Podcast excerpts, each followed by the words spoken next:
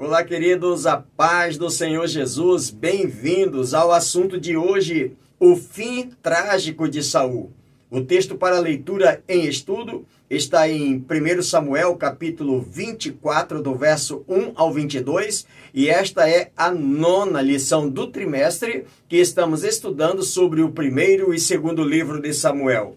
E os tópicos que vamos abordar são eles: primeiro, Saul persegue a Davi. Segundo, as atitudes de Davi e terceiro, a morte de Saul. Os objetivos do comentário são os seguintes: primeiro, reconhecer que Deus age na perseguição. Segundo, aprender com as atitudes de Davi. E terceiro, entregar tudo nas mãos de Deus. E eu sugiro que você faça a leitura dos capítulos 21 ao 31 de 1 Samuel, que somados ao comentário, o seu aproveitamento será ainda maior. Quero agradecer a você que já é inscrito no canal, meu querido irmão, minha querida irmã. Mais uma vez, meu muito obrigado. E para você que está me assistindo agora, ou já de outras vezes e ainda não é inscrito, se inscreva no canal e vamos juntos proclamando a palavra do Senhor. Quero agradecer a você da cidade de Manaus, do estado do nosso Amazonas, também agradecer a você das demais capitais e os demais estados brasileiros ou de onde quer que você esteja nos acompanhando. Sejam todos muito bem-vindos. Não esqueça de deixar o seu like, de fazer o seu comentário. Se preferir nos informar de onde você está nos acompanhando, também terei prazer de respondê-lo. Na introdução desse comentário, Saul teve uma morte trágica, sempre perseguindo a Davi, que nada fez para ser alvo de tamanho ódio. Muito ao contrário, as atitudes de Davi nos ensinam e lançam luz sobre o seu caráter admirável. Primeiro tópico, Saul persegue a Davi. 1 Samuel, capítulo 21 ao 23. Primeiro subtópico, fruto do ciúme e inveja. 1 Samuel, capítulo 21, verso 11. É interessante observar, antes de lermos esse texto, de que lá no capítulo 18, do verso 6 ao verso 8, está o motivo pelo qual Saul está tendo ciúme e inveja de Davi. Aconteceu naquele episódio, daquele grande confronto, da vitória esplêndida de Israel contra os filisteus, derrotando o gigante filisteu. E eles voltam vitoriosos para Israel de todas as cidades de Israel, diz, diz o texto, que as mulheres saíam pelas ruas cantando, dizendo: Saul derrotou os seus milhares, mas Davi derrotou seus dez milhares. E elas cantavam com muita euforia, umas falavam, outras respondiam. E isso não agradou de maneira alguma a Saul. Saul, quando viu essa história, ele disse assim: Para mim só deram milhares, para ele deram dez milhares. Agora ele vai querer o trono, ele vai querer ser o rei e ele entra por esse caminho. O escritor diz que ciúme é o medo de perder o que possui. Já a inveja diz respeito a um rancor por não ter o que o outro tem. Ao perceber o carisma, o sucesso e a graça divina derramada sobre Davi, Saul escolhe o pior dos caminhos e passa a invejá-lo, Davi. A inveja na Bíblia é mostrada como uma obra da carne, e tudo começou por causa da bendita música. Saul feriu aos milhares, Davi aos seus dez milhares. Saul, em vez de se alegrar pelo menos com os milhares que ele já tinha derrotado também, mas agora uma vitória maior ainda para Israel, não. Ele entra pelo caminho da inveja. Inveja significa isso, um descontentamento ou desejo profundo por aquilo que pertence a outros. Comentaristas nos fazem saber que a palavra inveja, aqui traduzido no, do hebraico, é um ardor emocional. O invejoso é alguém digno de pena, pois a sua autoestima é muito baixa. Segundo o nosso comentário,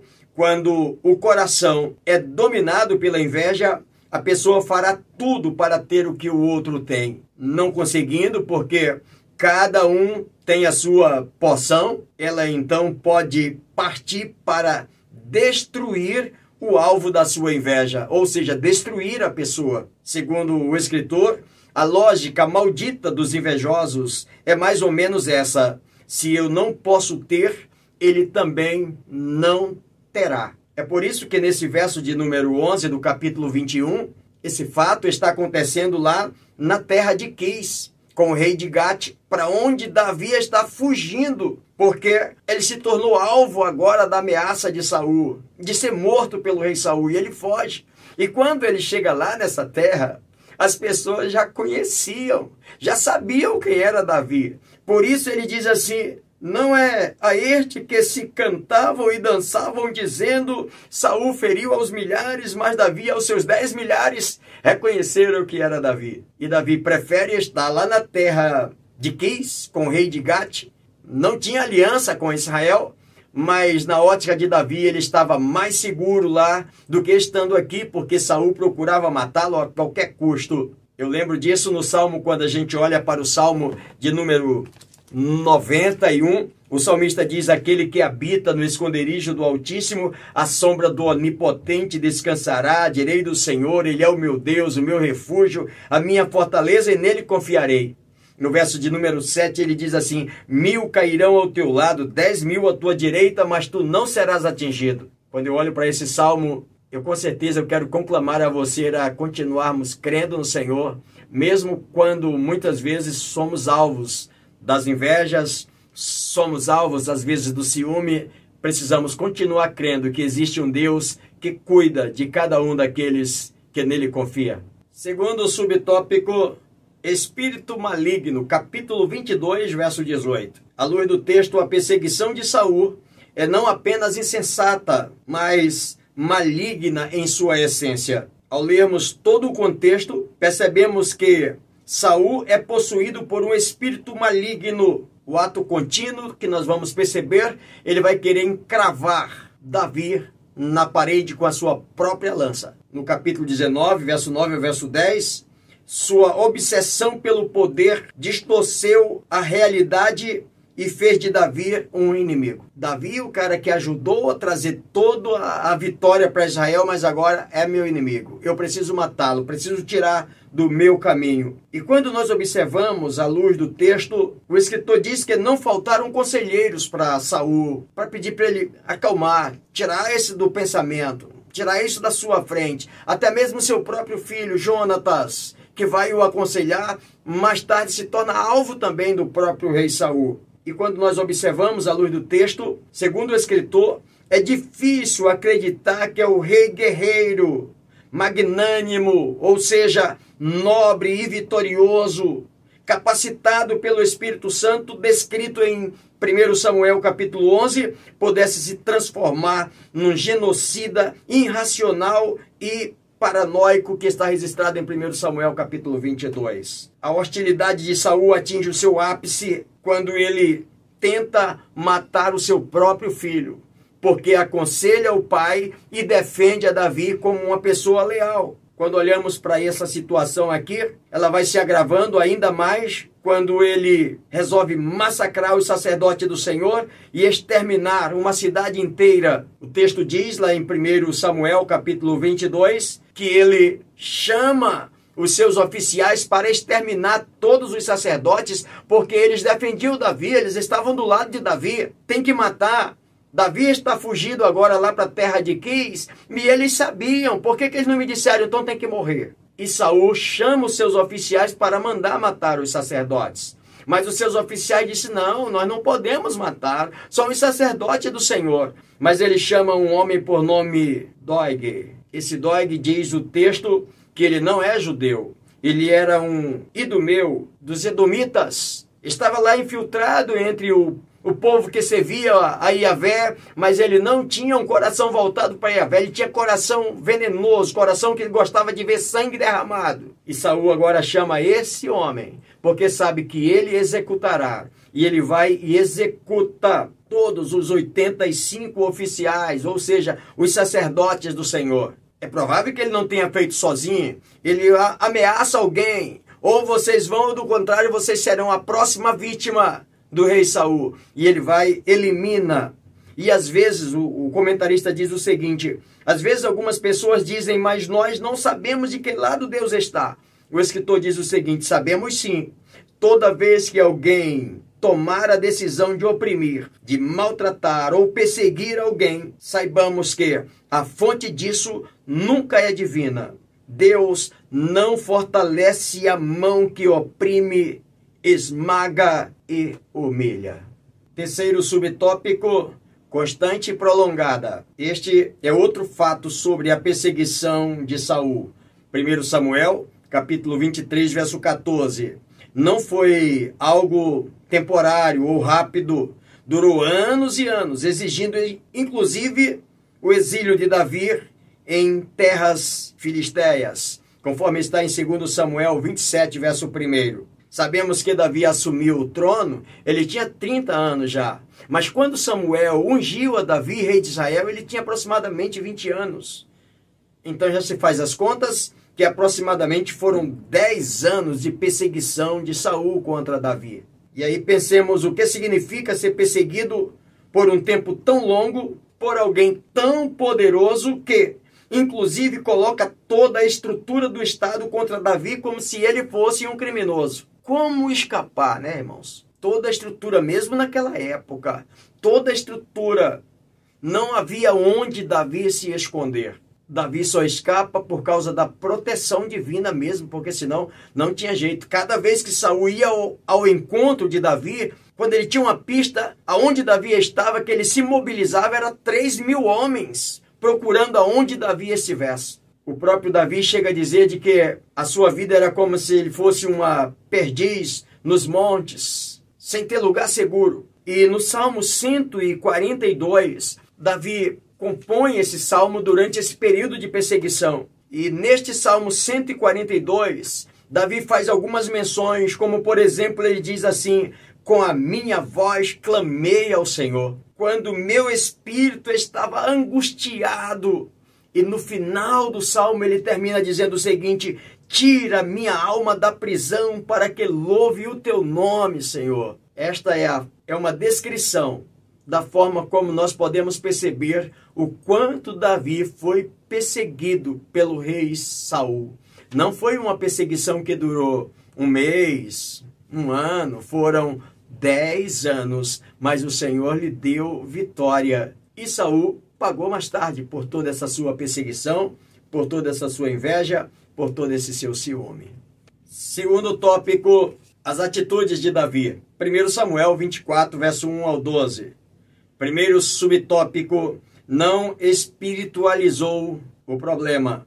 1 Samuel 24, verso 4.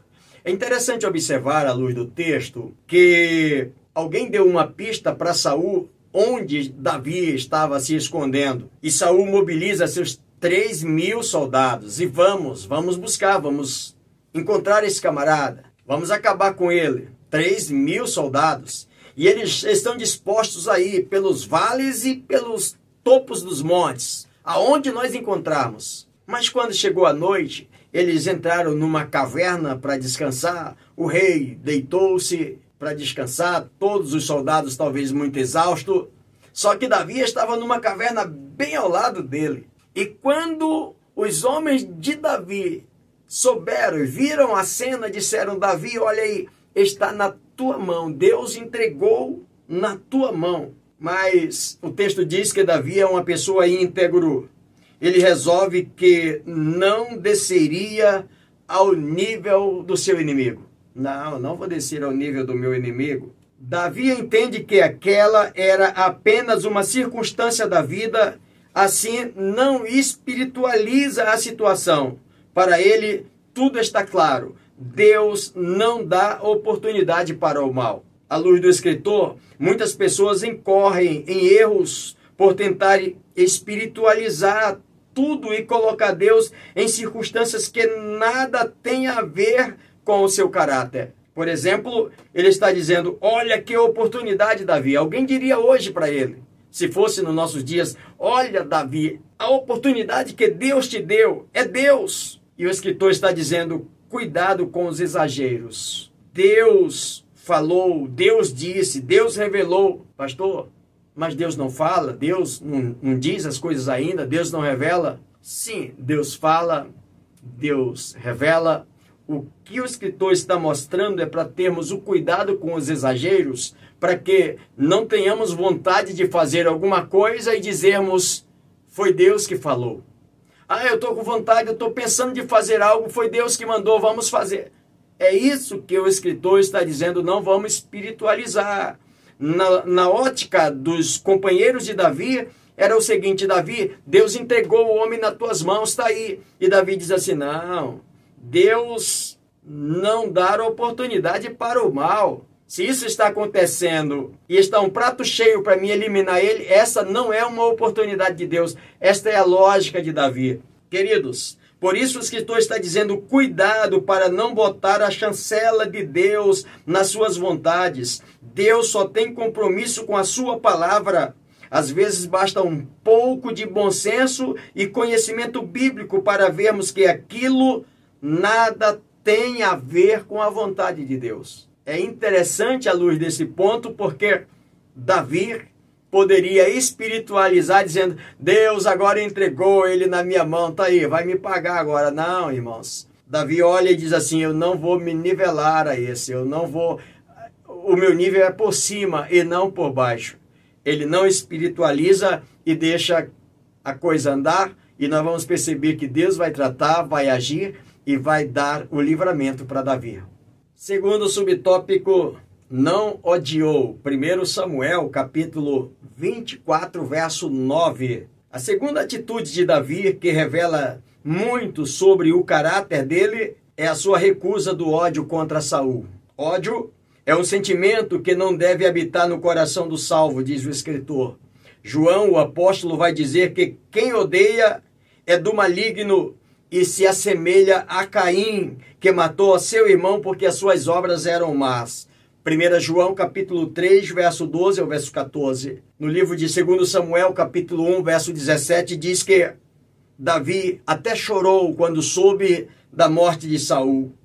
O escritor ainda diz que erram aquelas pessoas que dizem que a vingança é um prato que se come frio. O escritor ainda diz o seguinte: vingança é veneno. Davi não odiou e por isso ganhou o respeito do próprio Saul. O escritor ainda diz que nos nossos dias há muito ódio no tempo em que vivemos, sobretudo por radicalizações e polarizações políticas. O escritor diz: Fujamos disso. Quem age como Saul se destrói, mas quem age como Davi, Deus o guarda. O escritor ainda diz que causa estranheza de ver muitas vezes nas redes sociais muitos cristãos que às vezes vão para redes sociais com as suas acusações, com as suas expressões de ódio e até de ameaças apenas porque do outro lado há alguém que pensa diferente deles. Infelizmente isso acontece. As pessoas às vezes não têm nem a vamos dizer assim, a coragem de chegar e conversar e expor, mas ele vai para a rede social, lá ele dá recado, ele fala o que ele bem quiser. Nós estamos fartos de ver isso nas redes sociais. O escritor está dizendo que certamente o modelo desses crentes não é o modelo de Jesus. As escrituras são claras em afirmar que o ódio excita a contenda. Está em Provérbios capítulo 10, verso de número 12. O futuro de Davi era o trono. Ele não poderia levar mágoas para lá. O ressentimento produz desejo de vingança. E se o nosso alvo for esse, disse um sábio, é melhor preparar duas covas. Para quem as duas covas? Para aquele que almejamos a vingança, mas ao mesmo tempo, se a vingança é um veneno, está dois envenenados. Então a cova é para os dois.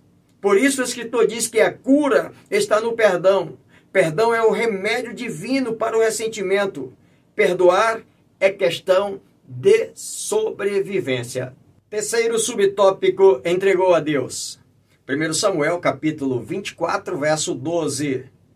Davi mostra o seu respeito à autoridade de Saul. Na verdade, Davi está ungido para ser o futuro rei de Israel, mas a hora ainda não tinha chegado. Stand-by. Vou esperar. E se Saul está reinando, ele merece meu respeito, a minha consideração. Nesses versos, começando dos versos 3 do capítulo 24 até o verso 12, nós vamos encontrar as expressões de Davi chamando o rei de meu Senhor, Rei de Israel.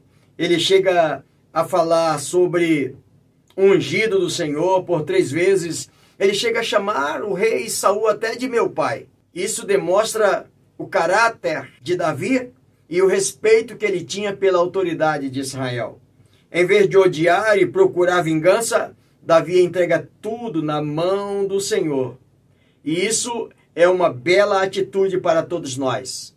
Quantas vezes nós queremos que a vingança aconteça e nós não queremos abrir de mão, deixar que Deus haja por nós. O escritor ainda diz que Deus não tem lado, Deus tem posição. Nós queremos às vezes trazer Deus para o nosso lado, mas ele não tem lado, ele tem posição, a posição de Deus. E o escritor traz a lembrança para nós uma história que eu achei interessante, eu compartilho com vocês. Numa guerra civil americana nos anos de 1961 a 1965, segundo o qual o oficial chegou do fronte da batalha, lá do calor da, da batalha, e relatou ao presidente Abraham Lincoln a situação caótica que presenciara. Após o relato, ele emendou: A situação está feia, senhor presidente. Eu espero que o Senhor esteja do nosso lado, que Deus esteja do nosso lado. O presidente Abraham Lincoln lhe corrigiu, dizendo: Não, major, eu espero que nós estejamos do lado de Deus. Veja a diferença? As pessoas às vezes querem trazer Deus para o seu lado a qualquer custo. E na verdade, não é trazer Deus para o nosso lado a qualquer custo. Mas precisamos entender que Deus não tem lado, ele tem posição e é a sua posição que nós precisamos estar ao seu lado. Que o Senhor julgue entre mim e entre ti, Saul. Que o Senhor julgue entre nós. Não se nivele por baixo, entregue a Deus. Esse é o justo juiz. É o que nós aprendemos com Davi. Eu não vou me nivelar por baixo, rei Saul. Eu vou me nivelar por cima. Deus é justo juiz. E olha, irmãos, o escritor diz o seguinte: Deus não livrou Davi da perseguição, mas o guardou, ensinou, provou e, por fim, livrou na perseguição. Não há como evitarmos o sofrimento, diz o escritor. Ele faz parte da vida, sendo muitas vezes expresso em perseguições injustas e infundadas. Se somos cristãos, em alguns momentos sofreremos injustamente, conforme diz o apóstolo Pedro na sua primeira carta, no capítulo 2, verso 20 e verso 21. Mas também lembrando das palavras de Jesus Cristo lá em Mateus, capítulo 10, verso 25, ele diz que se chamaram para o pai de família de Beuzebu, se perseguiram como que fosse um demônio, vocês também. Por isso o escritor deixa claro para nós, na nossa caminhada, podemos enfrentar perseguições, às vezes até injustas e infundadas. Mas isso pode acontecer. A única coisa que nós precisamos saber é que existe um Deus que cuida de nós e que quando as coisas estão na sua mão e nós estamos do seu lado, pode ter a certeza, vai acontecer o que aconteceu com Davi. Quem age como Davi, Deus o guarda. Terceiro tópico, a morte de Saul. 1 Samuel 26 ao 31. Primeiro subtópico, Davi rejeita matar Saul. Versos de número 23 do capítulo 26. Nesse texto, meus irmãos, que Davi rejeita matar Saul, é uma próxima oportunidade que Davi tem de novo. Novamente, Saul reúne lá seus três mil homens. Tem a pista de onde está Davi, vamos lá. Vamos eliminar, vamos acabá-los. E eles vão, procuram, mas a noite chegou e alguém disse para Davi onde estava Saul. Davi foi, pesquisou e encontrou o lugar aonde eles estavam, aonde ele pernoitava. E naquela noite, Davi reúne seus homens e vai até lá. Novamente o mesmo episódio. Saul cansado, deitado, colocou a sua espada próximo da sua cabeceira, sua bilha de águas também aí ao lado. E quando Davi chega lá, o seu pajem de arma diz: Está aí, Davi. O Senhor agora entregou nas tuas mãos, é a tua hora. E ele disse: Não. O texto diz que Davi simplesmente pegou a, a lança do rei, a sua espada, pegou a sua bilha de água e levou para depois mostrar lá de longe: Olha aqui, ó. O Senhor te entregou na minha mão, mas eu não, não quis fazer isso. Eu estou em caminho. Era como se Davi dissesse assim: Eu estou a caminho do trono. E o caminho do trono para onde eu estou indo, eu não quero levar na minha mão a mancha do sangue de um ungido do Senhor, independentemente que o cara tinha falhado, tinha caído já da graça de Deus. Mas Davi tem essa consciência, não vou fazer isso. E ele poderia fazer, executar Saul, porque já era muito tempo de perseguição, né, irmãos? O ressentimento lá no coração, poxa vida, mas o que, que tanto eu fiz para esse Saul, para ele estar tá me perseguindo sempre? Poucas coisas são tão danosas quanto o ressentimento ou a mágoa. Mas Davi não guardava ressentimento nem rancor. Ressentir significa sentir de novo. E de novo num ciclo venenoso sem fim. Significa viver indefinidamente uma experiência do passado que nos machucou e que insistimos em trazê-los para o presente. Davi disse: Não, não quero nada disso presente comigo. Muita gente, diz o escritor, meus irmãos, não ver a vida avançar porque vive presa em algo que a feriu lá no passado e vive preso a esse passado, com esse ressentimento, revivendo esse sentimento, esse ressentimento. O escritor diz que Davi foi muito machucado, mas decidiu que não viveria em função disso. E à luz do escritor, deveríamos fazer o mesmo independentemente quais as circunstâncias ou as situações que nos machucaram ou quem sabe que ainda nos machucam. O ressentimento, o escritor diz que é como uma catarata nos olhos, embaçando e impedindo a sua vítima de ver a possibilidade da vida.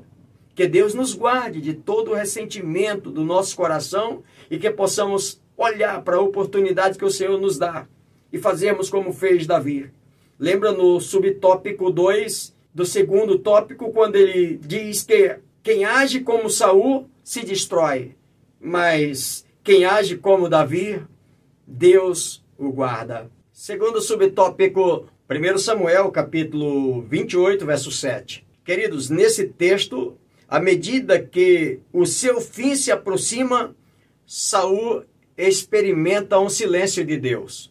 O texto diz que Deus não falava mais com Saul nem em sonho, nem pelo urim através do sacerdote, nem pelos profetas. Nenhuma palavra mais. Já tinha caído da graça, caiu no pecado, não obedeceu mais a Deus. Deus já tinha mandado eleger um novo rei, era só questão de tempo para que Davi assumisse. E Saul entra por um caminho completamente pior de todos eles na sua caminhada, que foi procurar essa médium. E conforme está registrado lá no livro do, do Levítico, capítulo 19, do verso 3, que era Deus não aceitava, era condenável a prática de adivinhadores e encantadores. Deus não aceita. Lá no livro de Êxodo, capítulo 22, verso 18, também a feitiçaria Deus não aceitava no livro de Levítico, capítulo 20, verso 6, diz que buscar adivinhos era como se prostituir diante do Senhor. E lá no livro de Deuteronômio, capítulo 18, do verso 9 ao verso 13, diz que consultar os mortos era como se era algo abominável diante de Deus, ou seja, Deus não aceitava a prática. E Saul entra por esse caminho de consultar alguém para chamar Samuel, para Samuel conversar com ele. A luz do escritor diz que a forma como esta cena deve ser interpretada é divergente, ou seja, há divergência em alguém que comenta sobre isso. Alguns creem que Samuel realmente apareceu, mas simplesmente para dar uma bronca, trazer uma palavra de juízo para, para Saul. Outros dizem que não, Samuel não apareceu. Quem apareceu foi um demônio que, que se passou por Samuel, falando parecido com Samuel, para que enganasse a Saul. Mas alguém ainda chega a dizer que não foi nem Samuel, nem o demônio. Foi alguém querendo tirar proveito de Saul e usa a expressão para fazer entender que Saul estava realmente conversando com Samuel. Independentemente, meus irmãos, qual seja a situação, foi o caminho que Saul entrou para ser o final da sua picada. E quando nós olhamos para a palavra de Deus no livro de Lucas, capítulo 16, verso 30 e 31, o Senhor conta um episódio parecido do rico e Lázaro. O rico morreu e foi para o Hades. Lázaro morreu e foi para o seio do, de Abraão. O rico dizia: Pai, permita que eu vá e avise meus irmãos para que eles não venham para cá, para esse lugar em chamas. E o Senhor Deus, Pai Abraão, diz para ele: Olha, lá estão os profetas, estão Moisés. Profetas, a palavra, Moisés, a lei está lá. Se eles não ouvirem os profetas e não ouvirem Moisés, a lei que está registrada lá, muito menos ouvirão os mortos se algum deles ressuscitar. Ou seja, o próprio Senhor Jesus faz menção disso. Portanto, essa atitude de Saul, somadas às outras, é mencionada como sendo a causa da sua reprovação por Deus em 1 Crônicas, capítulo 10, verso 13. Terceiro e último subtópico a morte de Saul. 1 Samuel capítulo 31, verso 4. O texto nos fala que Israel entra em confronto novamente com os filisteus, mas eles não conseguem vencê-los. Eles são vencidos. E os filisteus avançam e muitos dos israelitas morreram no calor da batalha. Inclusive os filhos de Saul que estavam lutando também por Israel também morreram. E quando Saul soube que seus filhos estavam mortos, Saul chama o seu pajem de arma, o seu escudoeiro e diz: "Me mata, pega minha espada e me mata". Mas aquele servo, aquele escudoeiro não quis o fazer. E o texto diz que Saul então lançou-se sobre a sua espada e morreu ali. O seu escudoeiro fez da mesma coisa, morreu também junto com ele ali. O texto diz que a morte de Saul é humilhante e desastrosa. Chegamos a sentir pena ao constatar que foi ele mesmo quem trouxe essa tragédia sobre si. O escritor ainda diz mais que os filisteus eles eram famosos por abusar de suas vítimas e humilhá-las, especialmente no caso de oficiais e reis. Ao encontrar Saul e três dos seus filhos mortos, inclusive o Jonatas, o amigo fiel de Davi, o fiel companheiro os filisteus tiraram todas as suas armaduras e cortaram a cabeça de ambos e fizeram a exposição nos seus templos como troféu deles nas suas batalhas. A humilhação foi total, diz o texto. O pecado de Saul o alcançou e afetou outros. Traz para nós uma reflexão. Não ficou somente com ele. Ele não sofreu sozinho. Saul pecou contra Deus, desobedeceu às ordens divinas, e esse pecado afetou a sua vida, a sua casa, a sua família, a nação de Israel, alcançou tantas outras pessoas. Finalizamos o comentário de hoje, meus irmãos, dizendo o seguinte: o orgulhoso Saul é humilhado enquanto Davi é elevado ao trono. Deus resiste ao soberbo e exalta o humilde. Que possamos, à luz desse comentário, extrair, irmãos, uma linda lição para todos nós, um aprendizado de confiarmos no Senhor como fez Davi e jamais entrarmos pelo caminho de Saul e ter o fim que ele teve. Espero poder ter contribuído mais uma vez com cada um de vocês, meus queridos irmãos e minhas irmãs. Deus os abençoe e até a próxima oportunidade, se o Senhor Deus assim nos permitir. Até lá, avançando pela fé.